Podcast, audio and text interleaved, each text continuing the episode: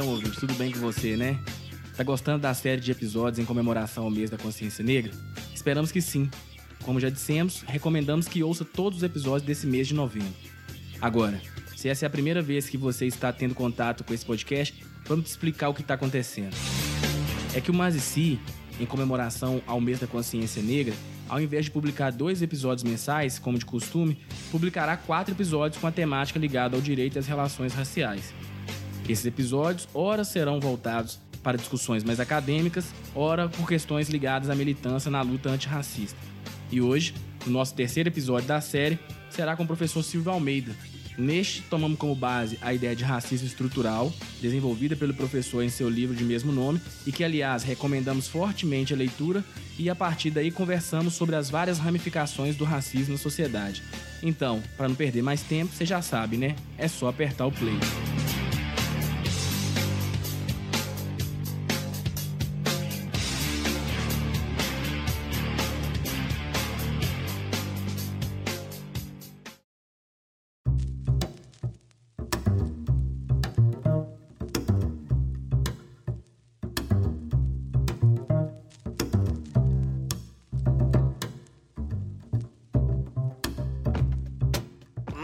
Outro racismo senão o racismo estrutural. As manifestações de discriminação e de preconceito, elas só são possíveis porque existe o racismo enquanto um processo. O racismo é um processo histórico e político em que se reproduz as condições de subalternidade racial.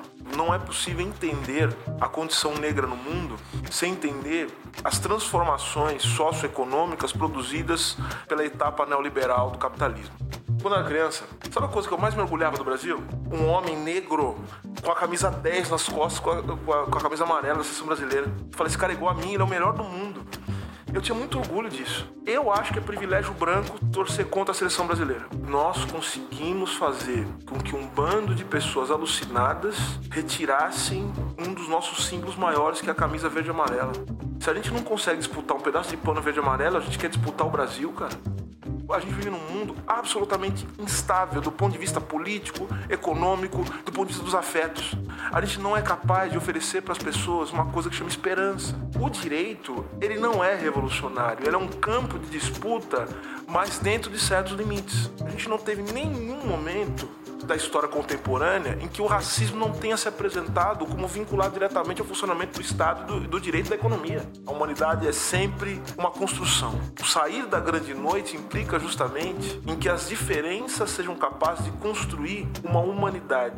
Sejam bem-vindas, pessoas ouvintes do Mais e Si, o seu, o nosso podcast sobre assuntos que se relacionam com o direito. Que quem fala é David Ribeiro e é sempre uma satisfação ter você aqui conosco. E ao meu lado, a voz performática do podcast do Mais e Si, meu amigo Igor Viana. Dá um abraço aí pra galera, Igor. É isso, ouvintes do Mais e Si. Um prazer estar aqui mais uma vez com vocês e recebendo esse convidado tão especial que é o professor Silvio Almeida. Professor Silvio, é uma satisfação muito grande ter você aqui conosco. A sua presença aqui enriquece muito o Mais e Si. Seja bem-vindo. Fico muito feliz de estar aqui. Muito obrigado pelo convite. Obrigado pela, pelo carinho. É isso aí. E hoje, gente, nós vamos falar um pouco sobre questão relacionada ao racismo estrutural, que é o tema que o professor Silva Almeida tem um livro na coleção Feminismos Plurais. Mas antes de iniciarmos a nossa pauta principal, você já sabe, né? Vai lá nas redes sociais, curta a nossa página no Facebook, nos siga no Instagram e no Twitter e depois é só apertar o play.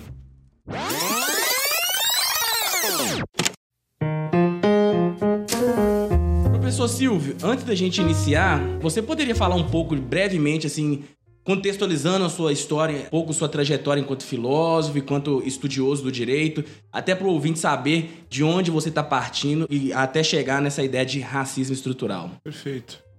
Bom, é, eu eu sou eu sou de São Paulo, né? Sou de São Paulo, sou da cidade de São Paulo. Sou filho da dona Verônica e do seu Lorival. Dona Verônica, uma mulher maravilhosa, lindíssima, super carinhosa e foi uma das minhas principais inspirações, porque ainda que minha mãe não tenha tido minha mãe não teve muita oportunidade de estudar, né? Ela sempre me contava a história de que o meu avô, ela tinha muita vontade de tocar piano, né? Tocar piano, estudar, e o meu avô disse para ela que mulher tinha que ser costureira, de não deixou ela estudar e não deixou ela tocar piano. Ela sempre lembrava disso. E eu via minha mãe lendo em casa, né? Lendo algumas coisas em casa, enfim. E aquilo me despertou muito interesse. Então, minha mãe sempre foi uma inspiração. E, e até hoje, né? É engraçado porque, ainda que ela não tenha tido uma educação formal, como eu já disse, ela sempre se interessou muito pelas coisas que eu faço, né? E que eu, que eu sempre fiz na vida. Eu me lembro quando eu estava fazendo a dissertação de mestrado, eu peguei minha mãe assim no corredor, lendo assim, né? Folheando um livro um livro do Michel Levy, né, sobre Lukács, assim, né, que eu tava, ela estava lendo, assim. Provavelmente com muita dificuldade de entender, porque nem eu estava entendendo muito bem aquele naquela época, mas eu achei aquilo muito bonito, né, uma, é, ou seja, uma, sempre uma tentativa de, de me acompanhar. Do, e do outro lado, mas sempre junto, meu pai, né? Meu pai, é, eu, eu posso dizer uma coisa, né? Que é, um, que é uma coisa bastante peculiar. Eu, dos meus amigos, né? Das pessoas que me, me cercam, das pessoas que eu conheço, eu sou um dos poucos caras que posso dizer que tive um pai incrível, assim. Meu pai foi um maravilhoso, meu pai foi um muito presente. O meu pai morreu em 2015, mas uma grande inspiração na minha vida. Meu pai foi jogador de futebol, né? Esse, acho que esse é interessante, muito orgulho disso. Meu pai foi goleiro do Corinthians. Que isso? Meu pai foi, meu pai foi goleiro titular do Corinthians. Aí o Silvio torce Palmeiras. Não, eu torço pro Corinthians. Mas se bem que uma coisa que eu aprendi com meu pai, isso é interessante. Eu aprendi uma coisa com meu pai. Sabe que meu pai sempre teve uma visão muito profissional pro futebol, né? E eu nunca mais esqueço, acho que na Copa de 94, salvo engano, teve um jogo épico, considerado um dos melhores jogos de todos os tempos das Copas do Mundo. Um jogo, um jogo Camarões e Inglaterra. Se eu não me engano, o placar foi 3 a 2 assim, é, com uma exibição maravilhosa do Roger Milá, né? Que é considerado o maior jogador africano de todos os tempos. E foi o jogo da dancinha? Foi, é, não, acho que não. Esse foi o jogo anterior, mas foi, foi, foi, anterior. foi um jogo, foi uma exibição de gala dos dois times, né? É, e aí eu me lembro que foi um jogo tão bonito, né? A Inglaterra acabou ganhando por um gol de diferença, acabou se classificando. E eu lembro meu pai chorando vendo o jogo, né? De emoção, mas, mas é, não porque apenas porque Camarões tinha perdido o jogo, a gente estava torcendo para Camarões, obviamente, mas ele estava chorando por causa da beleza do futebol. Então a gente sempre gostou de, é, de ver o futebol bem jogado, bonito e tal. E eu sou de uma família que tem muitos jogadores de futebol. Sou de uma família que eu diria uma família tradicional, né? Dentro, da, dentro do, do que a gente chama de família tradicional e uma família uma família negra. Minha família tem raízes no futebol e no samba, né? Então, no, no, samba paulista. Minha família é uma família tradicional no samba paulista. O meu avô foi um dos primeiros dirigentes da, do Vai Vai, né? Da escola de samba Vai Vai. Ó, oh, que isso. É, é, e eu tenho primos que jogaram futebol. Por exemplo, meu primo, eu tenho um primo que, que é um dos maiores ídolos da história do Palmeiras, que é o, é, é o, o César Sampaio. O César Sampaio é meu primo. Ó, oh, que isso. César Sampaio é meu primo, que hoje é, que é um dos assessores do, do técnico da seleção brasileira, do Tite.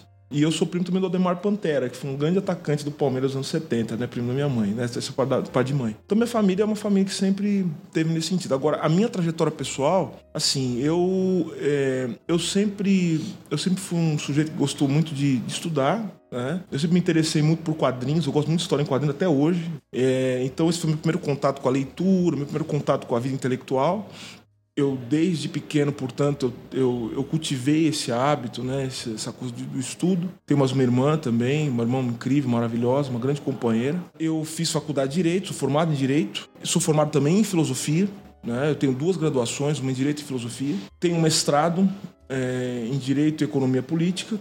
Sou doutor em Direito pela Faculdade de Direito do Lago São Francisco e sou pós-doutor em Filosofia e Teoria Geral do Direito pela Faculdade de Direito do Lago São Francisco. Então essa é a minha trajetória. Sempre me interessei pela questão racial, mas eu tive um orientador que foi decisivo na minha vida, que é o professor Alisson Leandro Mascaro. E o professor Alisson Leandro Mascaro, ele me deu um conselho que foi fundamental. Ele falou assim para mim: Silvio, você certamente irá estudar a questão racial.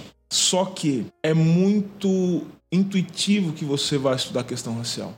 E você, se quiser ter um impacto, você precisa surpreender. Você precisa, portanto, estudar outras coisas além da questão racial, para que você possa depois falar da questão racial com muita autoridade e com muita, com muita base, muito fundamento. E aí foi que eu comecei a estudar filosofia contemporânea teoria geral do direito. Então eu estudo três coisas: filosofia contemporânea, teoria geral do direito e economia política.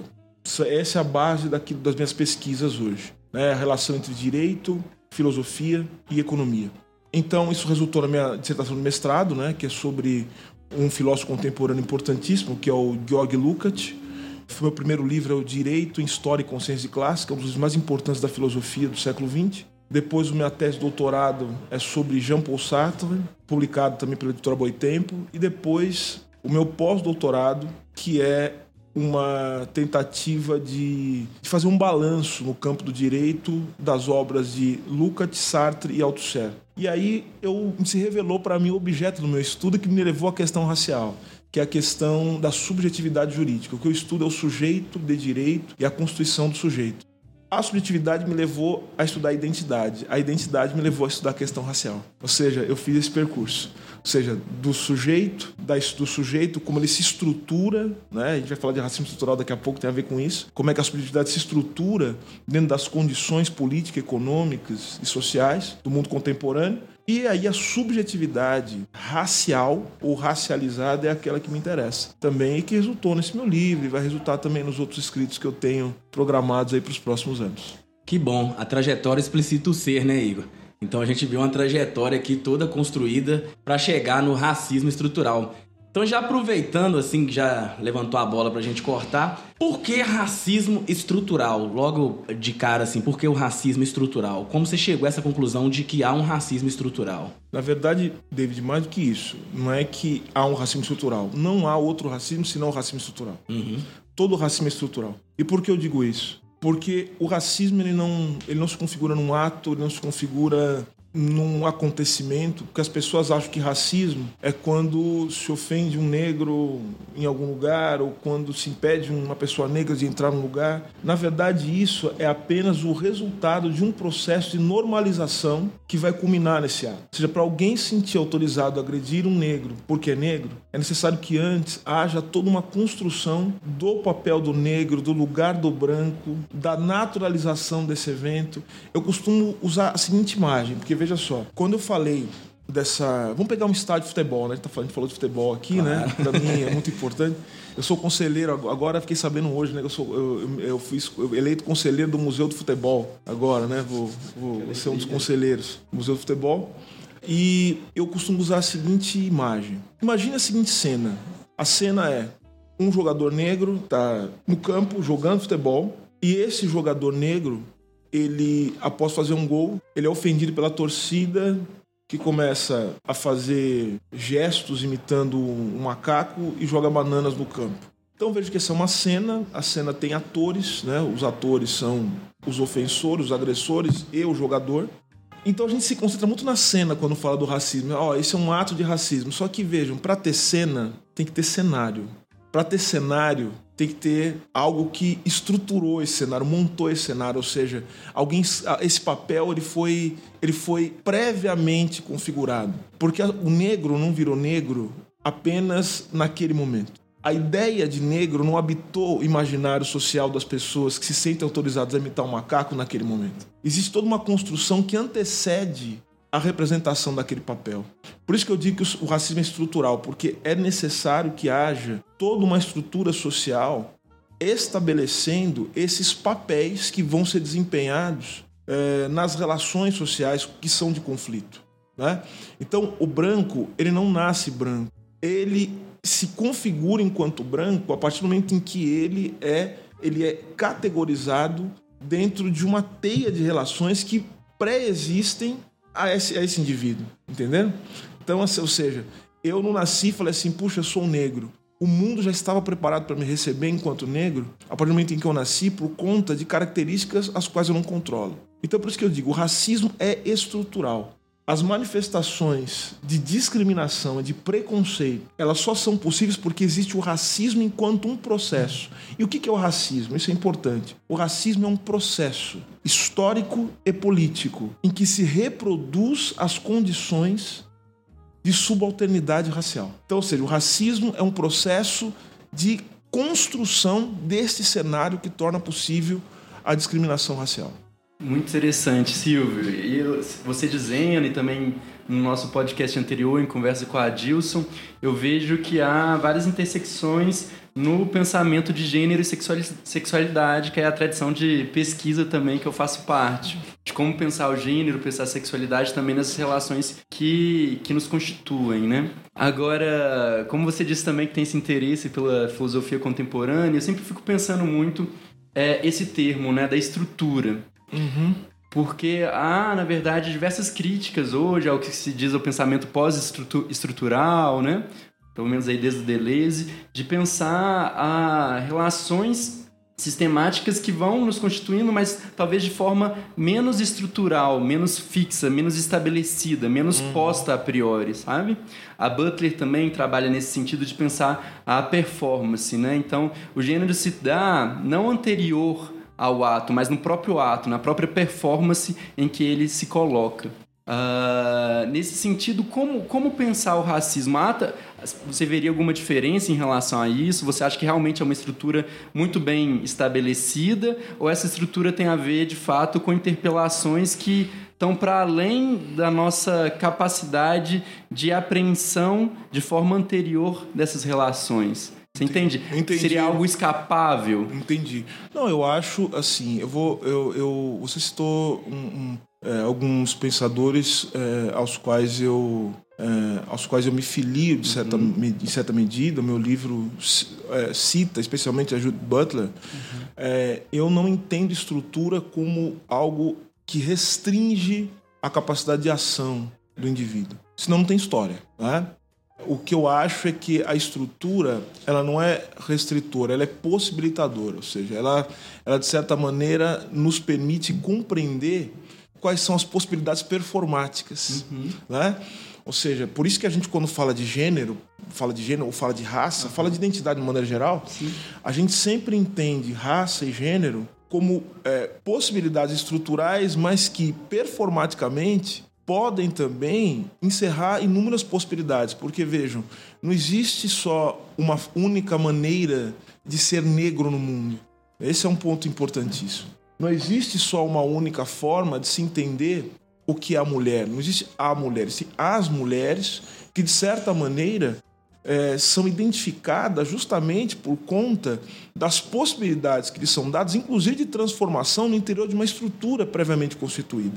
Então, eu vou até citar, veja, eu vou até citar aqui um autor, um autor que é, que é um liberal, né? É, em certa medida, mas que eu acho que dá uma contribuição incrível para isso. Eu cito bastante no, no, livro, né? Que é o Anthony Giddens, né? Ou seja, a ideia de estrutura-ação, né?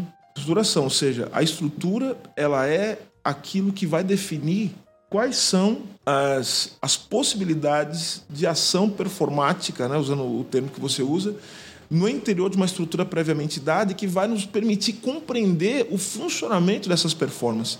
Agora, as ações individuais é que constroem o mundo e que, se, e que reproduzem as possibilidades do mundo continuar existindo. Essas mesmas ações elas podem também modificar a própria dinâmica estrutural, porque eu entendo a, a, estrutura como um resultado de um processo histórico e político. É uma luta conflituosa, e por isso que tem as instituições né, né, nessa, nessa história toda. Porque você tem o poder também e a maneira com que o poder ele é, ele é manejado no interior da história e como ele vai configurando uma série de estruturas também que podem ser modificadas. Senão a gente não pode falar de história, né? Eu acho que é importante entender isso. A, a, a que tipo de estrutura eu estou falando e o que, que eu estou chamando de estrutura. Quando eu chamo de estrutura, eu estou falando de. de, de, de é, eu, eu falo da materialização ou da concretização de formas sociais que são elementares no mundo contemporâneo. Eu estou falando aqui do Estado, do direito da constituição da subjetividade é, e é, da economia. Né? Então, ou seja, é no interior disso que você tem as várias possibilidades performáticas que vão definir as identidades sociais. Interessante nesse sentido, porque eu vejo também muito o pensamento do Achille Mbembe, né? Eu acho que é um autor importante para você, presente nessa forma de entender as questões raciais e o racismo e enfrentá-lo, né? Acho que tem um pensamento dele que me marcou muito na, na crítica à razão negra, é essa ideia de que estamos nos tornando todos pretos, né? É isso. Cada vez mais precarizados e, portanto, portanto pretos. Né? Então, acho que seria interessante também trazer um pouco do Aquile para essa conversa, do Aquile na sua construção, qual é a importância do pensamento dele para você. Deixa eu ouvir um pouco sobre isso, Silvio. Tá. O, o Achille é um, o Achille é um pensador muito importante. Eu, na minha concepção, é, dentro dos, do que a gente pode chamar dos intelectuais públicos, né, desses grandes pensadores, ele é o mais proeminente. Ele é, um, ele é o maior de todos hoje. Eu, não, eu acho que eu não teria muita, muita hesitação ao anunciar isso. É, porque o Achille é um sujeito que eleva a reflexão sobre a condição negra no mundo para um outro patamar. Ou seja, ele está ele tá mostrando que refletir sobre a condição negra no mundo é refletir sobre as própria, a própria, o próprio processo de constituição da vida social sob a égide do chamado neoliberalismo. Né? Então, ou seja, o que ele, o Achille está dizendo, no fim das contas, é que não é possível entender a condição negra no mundo sem entender as transformações socioeconômicas produzidas é, pela etapa neoliberal do capitalismo. E o contrário também é verdadeiro, ou seja, não se pode entender a etapa neoliberal do capitalismo e tudo que ela implica, sem entender também como a condição negra no mundo ela é constituída. O que o Achille está fazendo, ele está dando sequência a um projeto de a um projeto de crítica da modernidade, né? Entender o que entender o que é a modernidade, mas não entender a modernidade é, e isso é interessante no Achille como como uma proposta de retorno à pré-modernidade. Isso é bem interessante, né? Porque existem propostas nesse sentido, inclusive dentro do movimento negro, né? Eu acho ele muito crítico, né? Se você for ler o, último capítulo da, do Crítica da Razão Negra, ele vai fazer críticas muito fortes a algumas vertentes do movimento negro que, de certa maneira, é, fantasiam, né? Fantasiam é, uma, uma condição negra que nunca existiu sequer historicamente. E aí parece que ele bebe um pouco do Fanon, né? Porque o Fanon é, faz não, essa crítica também. Não, o Fanon, na verdade, é a maior, é, é, a, é a maior inspiração intelectual da Chile, né? E ele, ele deixa isso muito evidente, né? O, o Fanon é o autor que dá as bases do pensamento do Achille Mbembe. E o, e o Achille Mbembe, e tanto o Achille Mbembe como o Fanon, eles vão dizer o seguinte, o que é necessário entender é que a África, negro e raça são grandes delírios produzidos pela modernidade. Né? E, e, de certa maneira, ele vai dizer que uma parte do movimento negro, eu acho que ainda cabe estudar também o quanto esse delírio é, é reproduzido também em outras, é, em outras formas de pensar as identidades, como a identidade de gênero, como a identidade LGBT, enfim como esse delírio acaba, de certa maneira, produzindo uma luta contra a condição racial que acaba também reforçando né, esses mesmos lugares em que a questão racial ela se apresenta. Né? Então, assim, ele é muito crítico de Marcus Garvey, ele, ele é muito crítico é, de alguns pensadores da negritude, é, a ideia da afrocentricidade também ele é muito crítico em relação a isso, porque o Achille Bembe está querendo pensar o seguinte, ele está querendo pensar como é possível, e, é um, e esse é o título de um livro importante dele, como é possível sair da grande noite. Né? Sair da grande noite. Isso, o que é sair da grande noite? Sair da grande noite é sair desse processo de escuridão que o colonialismo produziu. E o colonialismo é a contraface da modernidade. Você não tem modernidade sem, você, sem que haja contrapelo colonialismo e tudo que ele implica. Você não tem a humanidade tal como construída pela filosofia moderna. Ele vai falar filosofia moderna do século XVIII, né? A teoria do Estado do século XIX, e eu, eu colocaria aí a teoria do direito também, né? e a economia capitalista, que é configurada também a partir dos processos sociais do século XIX, você não tem o que a gente chama de modernidade. Então a modernidade ela tem que, ter, ela tem que produzir também os modos de conservação daquilo que é chamado de humanidade, que está é, configurado a partir do que é a Europa. Né? Então você precisa produzir o grande outro. O grande outro é, aquilo contra o qual se deve lutar para manter a humanidade. A humanidade é sempre uma luta para que ela seja mantida. Ou seja, a humanidade foi uma conquista, segundo essa, segundo essa, as ideias, da, da, as ideias que vêm né, da Europa. A humanidade é uma conquista que veio das revoluções, que veio do sangue, que veio de uma luta contra a barbárie.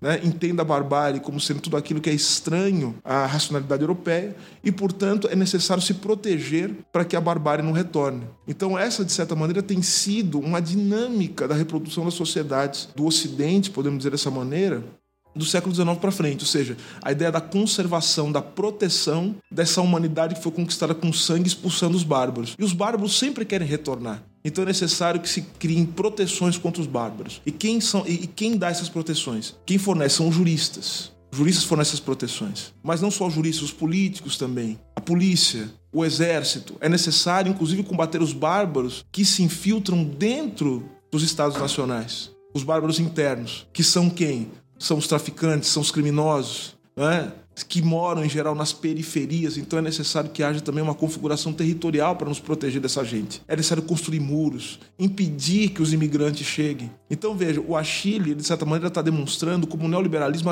exacerba né, essas medidas protetivas da modernidade contra a barbárie, contra as trevas, né, que sempre se avizinham, que sempre querem chegar é, e que sempre são portadas por aqueles que têm o corpo negro, o corpo indígena, aqueles cuja sexualidade não corresponde à heteronormatividade. Então é necessário que a sociedade se proteja. Então o Achille, de certa maneira, ele está falando um pouco disso e ele vai dizer assim, o neoliberalismo, ele, com as suas restrições, que são próprias do modo de defesa da reprodução capitalista contemporânea, precisa reproduzir a condição negra no mundo, o devir negro no mundo. Todos os brancos, mesmo os brancos, aqueles que se acham brancos e que são brancos, construídos subjetivamente como brancos, terão seu dia de preto. É? Saberão o que é viver. Então o Achille também, de certa maneira, como Fanon, desnaturaliza a questão racial. Ou seja, ele, ele des, desessencializa, não há uma essência negra.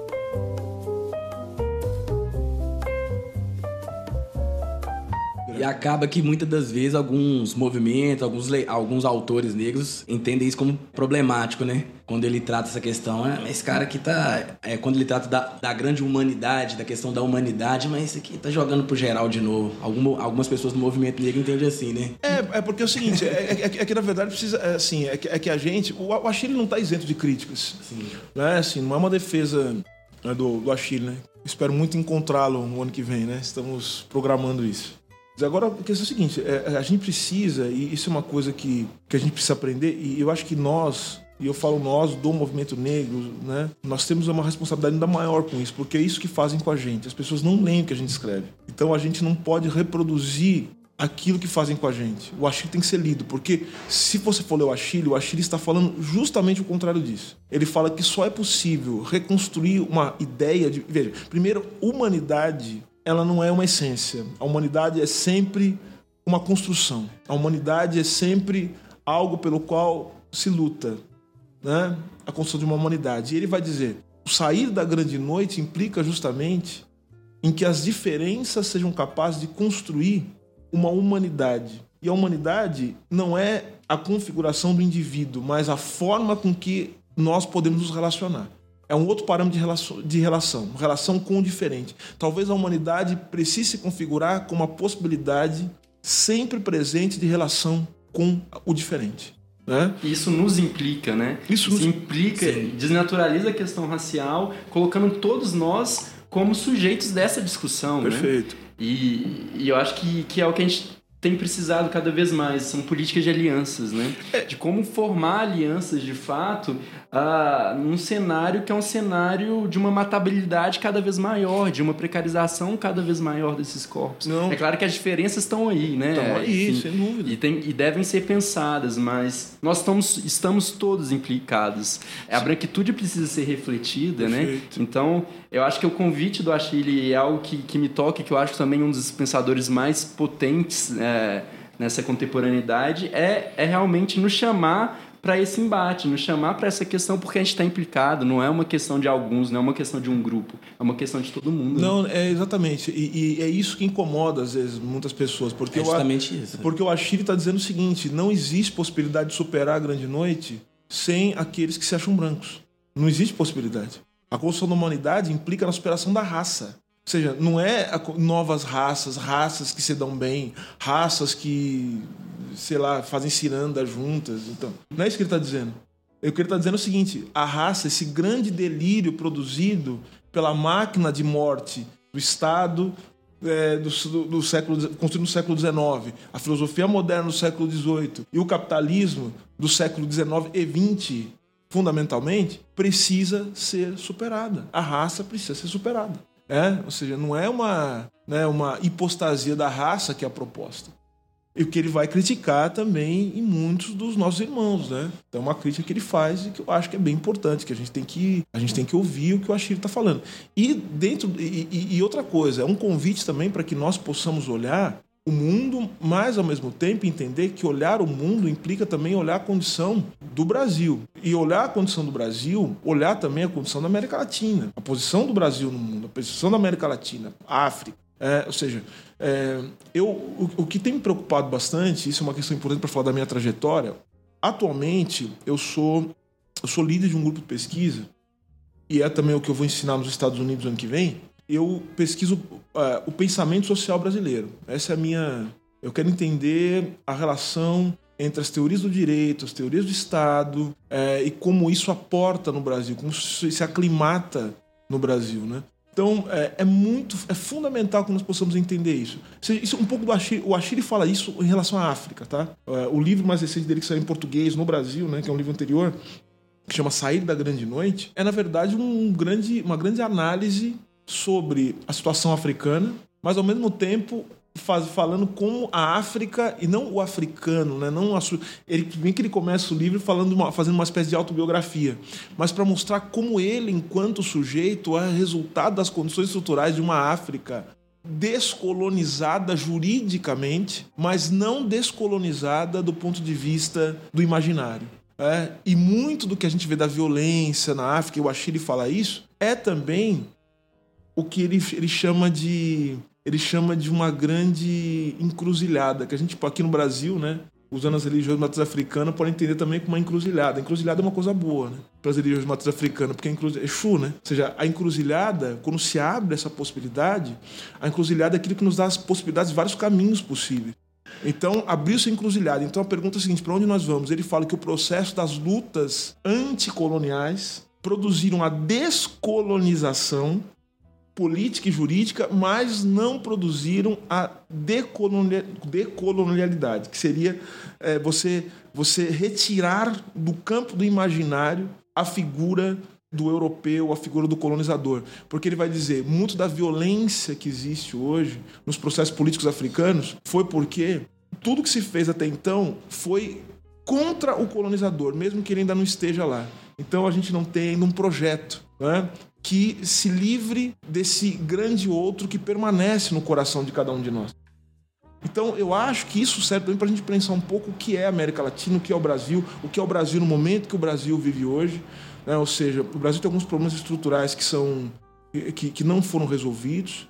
O racismo é um, é um problema central e que a gente vai ter que dar uma solução diferente daquela que está sendo proposta, por exemplo, pelos estadunidenses, diferente da que está sendo proposta pelos europeus. A gente vai ter que pensar, mas ao mesmo tempo pensar também o como o racismo e a diáspora africana nos une enquanto negros no mundo. Né? Por isso que eu falei aquela, aquela história de que há vários modos de existir dentro da estrutura. Ou seja, nós vivemos no capitalismo, nós vivemos sob a égide de uma etapa neoliberal do capitalismo. Nós vivemos agora sob a égide da, do ressurgimento, de, ou, ou melhor, da ascensão de governos autoritários. E tudo isso é, nos unifica.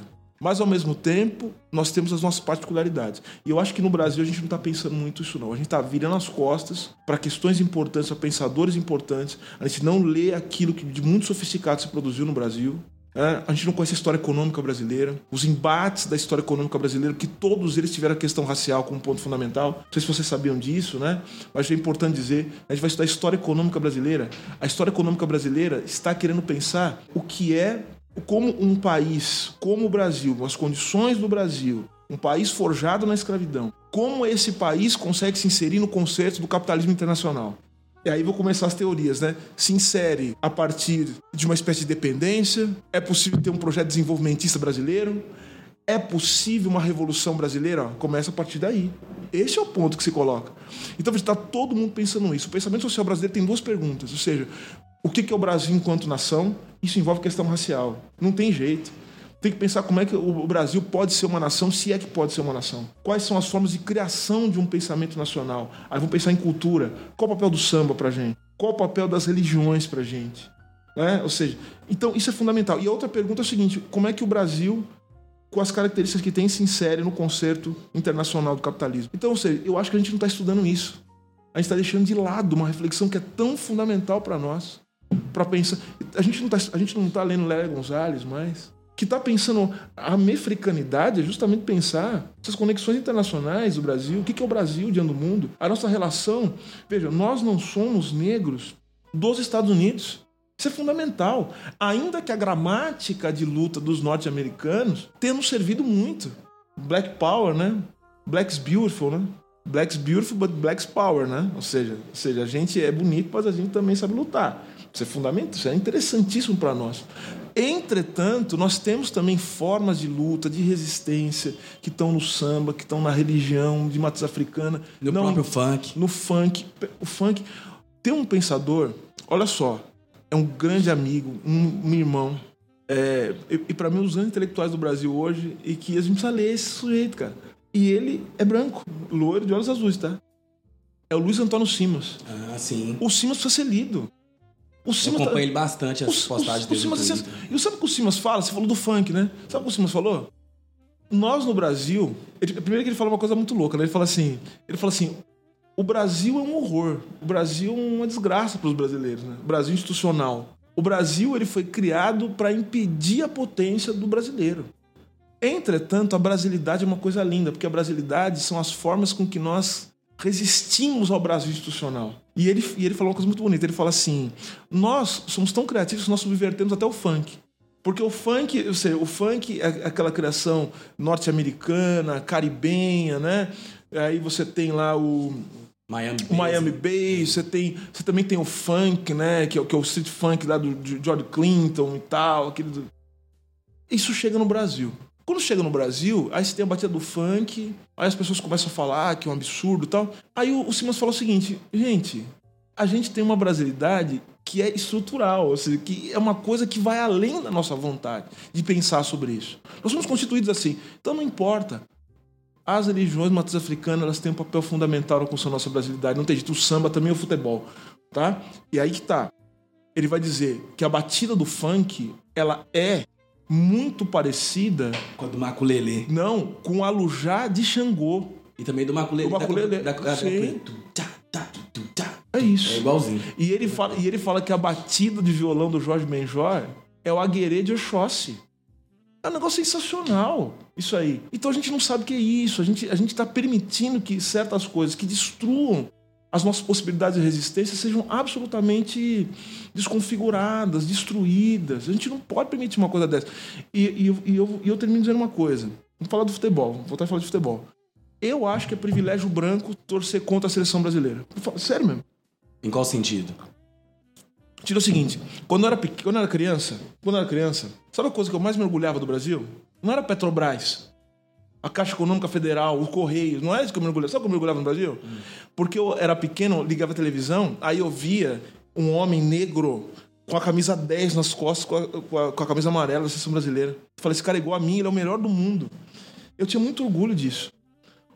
Então eu vou dizer o seguinte, o futebol é, ele deu ele, ele deu tudo que meu pai que meu pai conseguiu conquistar sabe ele deu ele, ele me deu ele deu a possibilidade do meu pai enfim a todas as minhas tias todas falecidas já meu pai também mas todas as minhas tias elas fizeram curso superior porque o meu pai conseguiu é, ajudar enfim com o futebol não ficou rico, obviamente, porque naquela época pai era goleiro, não ficou, mas ele conseguiu ter uma estabilidade, que era uma coisa que não se tinha.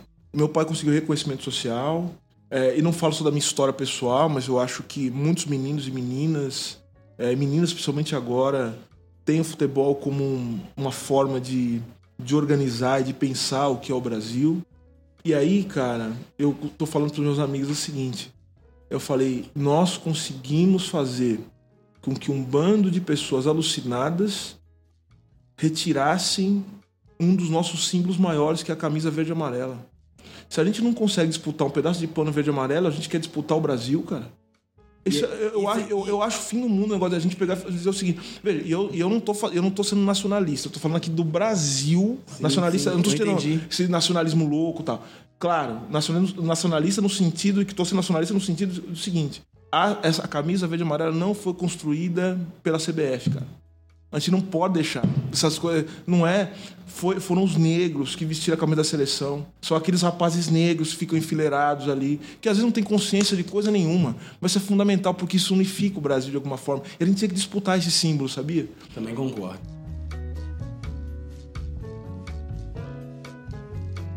Inclusive, teve uma experiência que na, na greve. O Igor tava até comigo aquele dia. É, mas não sei se você viu essa situação. É, chegou uma senhora. Educação, né? É, é, da educação. A senhora chegou vendendo um apitinho e com as bandeirinhas do Brasil.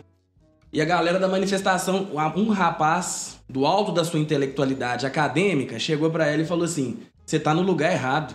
E a senhora tava ali pra vender a, a, a bandeira pra ganhar o dinheiro. Ela falou assim: Mas professor não é do Brasil, não?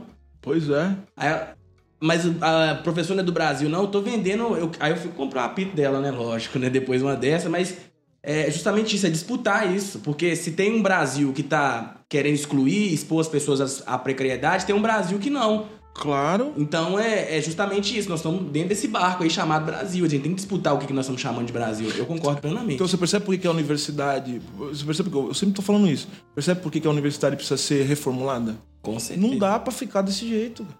E não tô falando da gente se. Da, da- da universidade pegar e começar. Não, vamos tratar conceitos, vamos agora. Vamos agora falar a linguagem. as pessoas.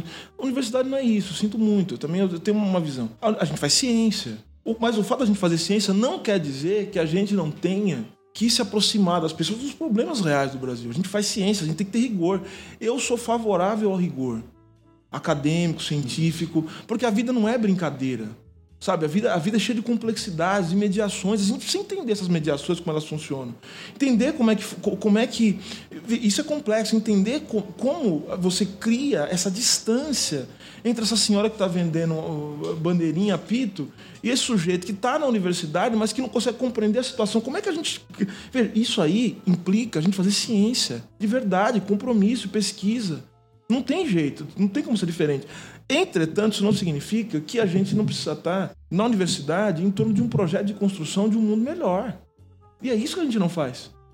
A gente não consegue nem é, criar técnicos que sejam capazes, porque não tem projeto, né? Técnica para quê? Qual o sentido de você criar pessoas que sabem, sabem manejar processos se você não tem um objetivo para isso? E, e isso e não tem jeito. Isso tem que ser política. É a política que nos orienta, é a política que nos civiliza, né? no sentido bom, né? do que se entende por isso. Então a gente precisa ter um horizonte. Então, é, a gente precisa reformular o que é a universidade. A gente não. Vejam, a gente criou uma universidade em que tem gente na universidade que acha que não teve ditadura em 64, cara. Então não é possível uma coisa dessa. Ficar disputando se teve ou não ditadura em 64, se a terra é plana ou se ela é redonda. Gente da universidade falando isso. Eu tive uma experiência, nos últimos dias, uma experiência, assim, brutal. Porque eu fui engraxar o sapato em São Paulo. O engraxate, um sujeito negro, muito bem informado, muito bem informado, mais bem informado que muitos estudantes de universidade que eu conheço, falando das coisas do Brasil, comentando as notícias, criticando a política de juros da Caixa Econômica Federal, sabendo percentuais e tal, tal. Só que o sujeito tinha dúvidas. Olha, chegou no- a gente começou a conversar, comecei a me interessar e tal. Ele, começou, ele chegou no assunto da Terra plana. Falou: Olha, eu não sei se a Terra é plana ou não. Só que eu só sei que eu tenho dificuldade de pagar minhas contas. É isso que me tá me interessando agora. Aí ele, aí ele completou. Ao mesmo tempo, eu tenho uma série de dúvidas sobre se a Terra é plana ou se ela é redonda. Eu falei, quais são as dúvidas? Ele começou, ele começou a falar, eu comecei a explicar pra ele, ó, física assim tal. Só que chegou numa, um- uma- um, num nível de questionamento que eu não sabia mais como responder, porque eu não sou físico. Assim, embora eu tenha a certeza de que a Terra é redonda. Só que as perguntas que ele fazia, eu sabia que tinha um resposta, mas eu não sabia articular aquilo, porque, como eu falei, eu não, sou, eu não tenho treinamento em física. Aí ele falou assim, então, eu fiz as perguntas para um professor, sabe, aí é, é, vários professores, un- o único que me respondeu é um cara que acreditava que a Terra é plana. Os outros viraram pra mim e falaram assim: Ah, deixa de ser tonto, essa sua pergunta é uma pergunta inútil, idiota. Sabe qual é o problema? O problema é o seguinte: as pessoas não precisam da universidade para se informar. Antes elas precisavam da gente, a gente pegava e dava notícia. Agora elas não tem WhatsApp, tem não sei o quê, a pessoa vai Tem lá. e- podcast. Tem podcast, né? No caso, nesse caso, um podcast interessante. Não pelo entrevistado, mas pelo podcast mesmo. assim, pela, pelo que vocês vêm realizando, pelo trabalho de vocês. Mas vejam só, o sujeito ele tem uma série de dúvidas. A gente não se coloca à disposição para responder às dúvidas das pessoas. E esse é um mundo de muita dúvida, porque as pessoas não sabem, as pessoas estão com muito medo da vida. A gente não dá, a gente, a, a gente vive num mundo absolutamente instável do ponto de vista político, econômico, do ponto de vista dos afetos. A gente não é capaz de oferecer para as pessoas uma coisa que chama esperança. E esse é o ponto. Então, a pessoa cheia de dúvida na cabeça. E a gente não tem a condição sequer de ouvir o outro. Né? E eu não estou fazendo um julgamento moral aqui, estou falando aqui de política mesmo. A gente não tem um projeto para ouvir as pessoas. Né? Que estão precisando ser ouvidas. Inclusive nós mesmos somos ouvidos. A gente também tem uma série de questões afetivas para serem resolvidas. Agora veja só, se a gente não conseguir é, nos aproximar, se a gente começar a falar, achar que todo mundo que, que é burro, né? Quando, aí não tem jeito, não tem condição. E se a gente também não começar a combater algumas coisas de frente, né? Ou seja, se opor algumas coisas de maneira bastante firme, a gente vai, a gente vai para o espaço, cara. Não tem, não tem saída. Então a gente precisa, um, a gente precisa devolver esperança para o mundo, sabe? A gente, precisa, a gente precisa começar a trabalhar de tal forma, é, e, assim, já estou pensando muito nisso, né? De tal forma que a gente não tenha pretensão de colher os resultados da nossa luta a gente tem que trabalhar muito, talvez, para as próximas gerações, para aqueles que virão depois de nós. E fazer da nossa luta para um mundo melhor o motivo da nossa alegria. Não ter alegre com o resultado, mas alegre com a luta, com o processo. Sabendo que a gente está tra trabalhando para construir um mundo melhor para aqueles que virão depois de nós. Com e certeza. Sobre, sobre a universidade, isso você disse na palestra ontem, ontem, né, Silvio? Sobre segurar o muro para que eles não derrubem, mas com a marretinha também derrubar um pouco do que tem sido feito, porque do jeito que está dentro da universidade também não dá.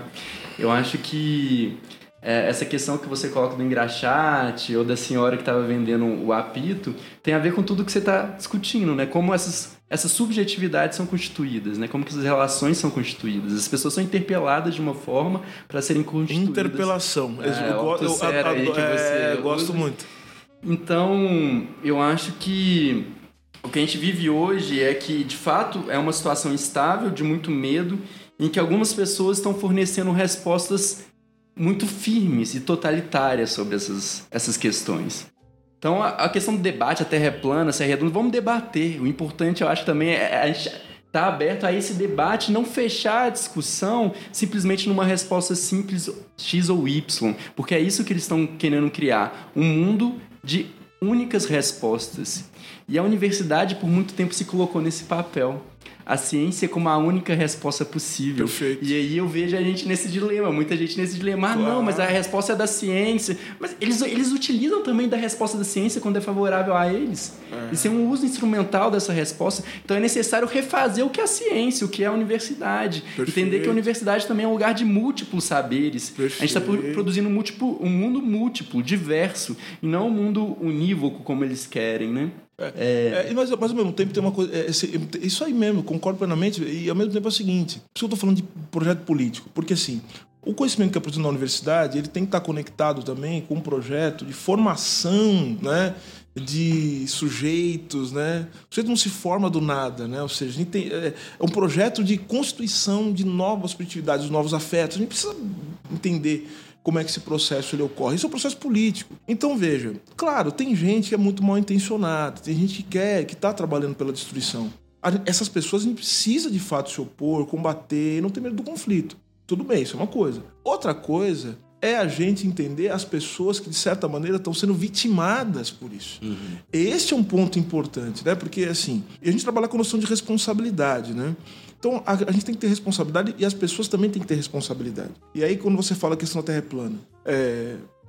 eu, eu, assisti recentemente um documentário no, no, Netflix sobre os terraplanistas, né? Falando muito dele, não quero dar moral para esses caras, mas vamos lá. De qualquer maneira, acho que é importante que eles são um sintoma desse mundo degradado que a gente está vivendo. Agora veja, o que, que eu notei ali naquele documentário?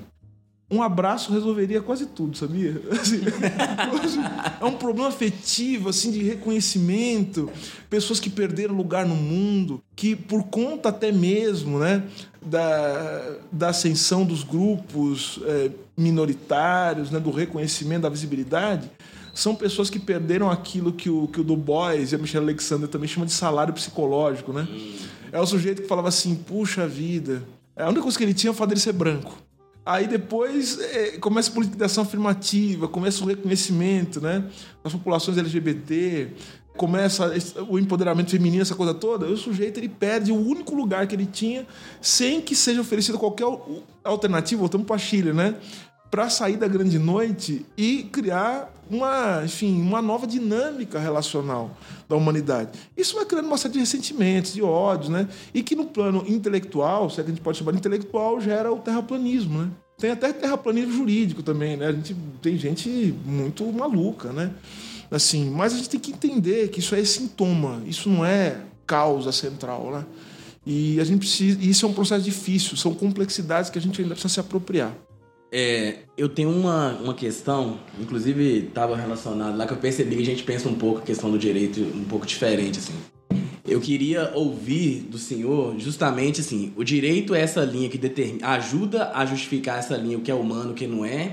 Mas qual é o papel do direito hoje? Porque querendo ou não, você tem é, decisões. A Suprema Corte dos Estados Unidos justificou a escravidão durante muito tempo, mas também depois de um, um grande período, quase 70 anos após, ela vai Brown vs. Board of Education, ela institucionalmente acaba com a escravidão. Então você tem casos no Brasil também que você tem julgamento das cotas. Da segregação, né? É, da segregação. Você tem no Brasil também a questão das cotas raciais, a questão do, da criminalização da homofobia. De certa forma, ele possibilita alguns avanços, ainda que seja pequeno. Uhum. Qual que é o, o, papel do direito dentro dessa ideia do racismo estrutural? Vamos voltar para a pergunta que, uhum. que ele fez é, ele falou sobre estrutura, né? Uhum. Ou seja, a gente não está falando aqui de algo que não se dê, são estruturas sociais, mas antes, antes de falar de estrutura, são formas sociais, são relações que precisam se reproduzir para que o mundo continue, né, é, continue sendo tal como ele é, apesar né, de variações. Só que tem uma coisa: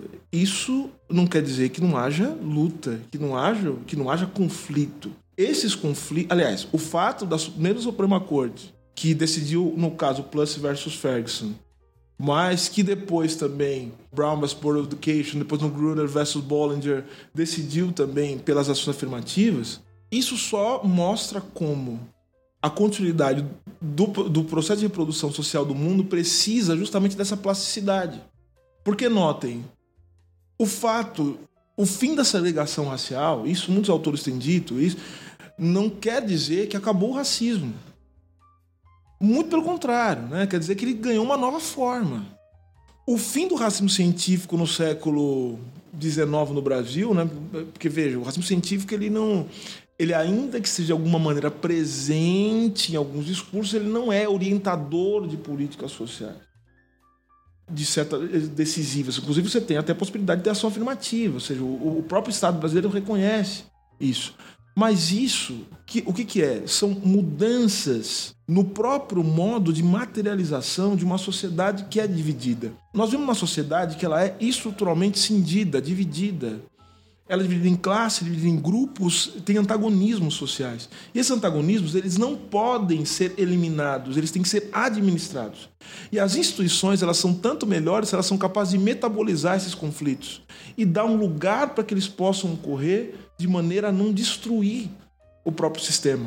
Então vejam, o direito ele não é revolucionário, ele é um campo de disputa, mas dentro de certos limites. Sim. Esse é o ponto. Então qual é o papel do direito? Dentro de um processo histórico, social, dentro dos limites que a gente tem hoje, obviamente que nós vamos lutar para ampliação do que chama ampliação de direitos, né? Vamos reivindicar é, para que haja mais proteção aos trabalhadores, mais proteção às minorias, Vamos reivindicar também pelo reconhecimento, reivindicar o reconhecimento dos direitos humanos. Isso aí está na nossa quadra histórica. Isso está na no, nossa mão, é o que a gente tem que fazer hoje. Mas entendendo os limites também que isso encerra. Porque vejam, toda luta no interior do direito é uma luta dentro também de certos limites que não podem ser ultrapassados. Por isso que eu falei que o racismo é estrutural. Ou seja, o racismo faz parte de uma estrutura social Veja, a gente não teve nenhum momento da história contemporânea em que o racismo não tenha se apresentado como vinculado diretamente ao funcionamento do Estado e do, do direito da economia. Né? Então, é, talvez, David, isso nos orienta politicamente, a gente, a luta contra o racismo, uma luta boa, eficaz, e nós temos exemplos históricos disso, tá? Então, pegando desde os brasileiros, né? Que tiveram um papel fundamental, até também em outros países, estou falando aqui de Mandela, Luther King, tantos outros, eles miraram a questão racial, aliás, eles, eles quiseram, lutaram contra a questão racial, mas mirando em algo muito maior que a raça. Entendeu? Ou seja, uma transformação social efetiva, uma mudança econômica mais radical, tal. As revoluções africanas foram feitas assim, os processos né, é, da abolição, pegando Luiz Gama. Vocês estão mirando em algo muito maior, em algo que ultrapassa, inclusive, a questão racial. É a questão racial, ela obviamente ela tem que ser tratada. Mas agora, o papel do direito é esse. O direito, historicamente, tem um papel de conservação da ordem social. Isso a gente não pode, ainda que, ele, ainda que se permita no interior do direito algumas transformações que vão ser importantes para que a gente continue vivendo. Entendi.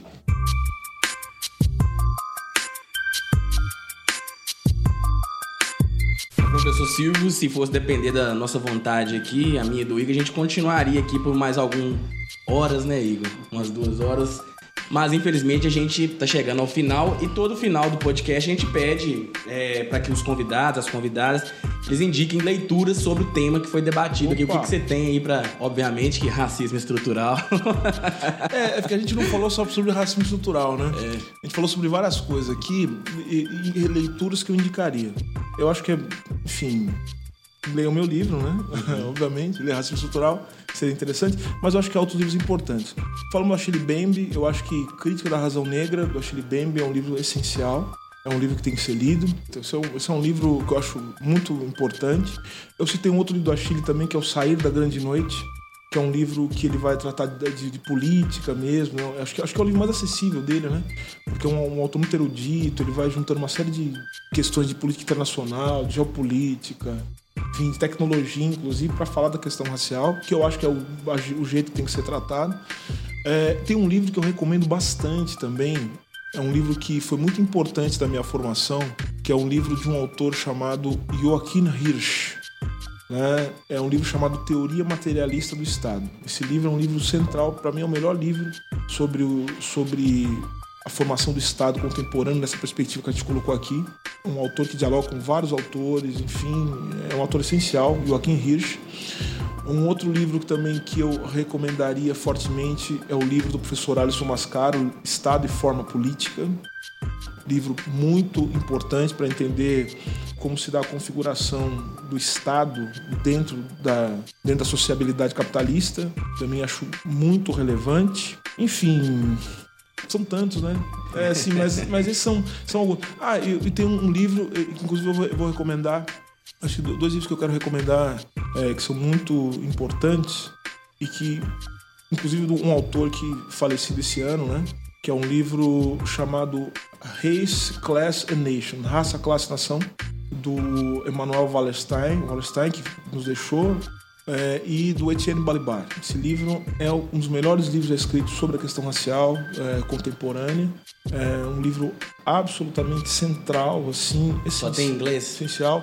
Tem inglês e você acha em espanhol. Esse livro a gente está lutando para fazer a tradução. Na boitempo. É, é, vamos esperamos que é, já, já dei a dica lá para Ivana, pessoa da Boitempo. Esse livro é um livro obrigatório. Ele tem que ele tem que, que ser ele tem que ser lido, tem que ser é, traduzido. E recentemente saiu o livro de um grande amigo, né, do Márcio Farias, Clóvis Moura e o Brasil, que acho que é um livro também que tem que ser lido para entender também como um grande intelectual negro está pensando o Brasil, ou pensava o Brasil, e, e nos é útil para pensar o Brasil ainda hoje. Então são algumas dicas, mas eu teria muitas para dar, eu acho que talvez tenha sido até injusto esquecido alguma coisa, mas podemos continuar conversando. Quero agradecer muito a oportunidade de estar aqui com vocês. Nós que agradecemos, é uma satisfação muito grande mas também é uma satisfação muito pessoal ter o senhor aqui conosco aqui. Muito bom. Uma alegria estar aqui hoje, né? Um aprendizado enorme essa rodada desse mês especial de podcast sobre questão racial. É isso, muito obrigado, Silvio, obrigado, obrigado ouvintes. Estamos aí. Vamos dar um tchau para todo mundo aí? Um abraço. Até tchau. Daria um filme uma negra e uma criança nos braços, solitária na floresta de concreto e aço. Veja, olha outra vez o rosto na multidão. A multidão é um monstro sem rosto e coração. Rei São Paulo, terra de arranha-céu. A garoa rasga carne, é a torre de Babel. Família brasileira, dois contra o mundo. Mãe solteira de um promissor, vagabundo. Luz, câmera e ação, gravando a cena vai. O bastardo, mais um filho pardo sem pai. Hey, senhor de engenho, eu sei bem quem você é. Sozinho cê não aguenta, sozinho cê não entra a pé. Cê disse que era bom e a sua vela ouviu. Lá também tem whisky, Red Bull, tênis, Nike, fuzil. Admitou, seus carros é bonito, é. E eu não sei fazer internet, vídeo, cassete, os carros loucos. Atrasado eu tô um pouco, se tô, eu acho. Só que tem que, seu jogo é sujo e eu não me.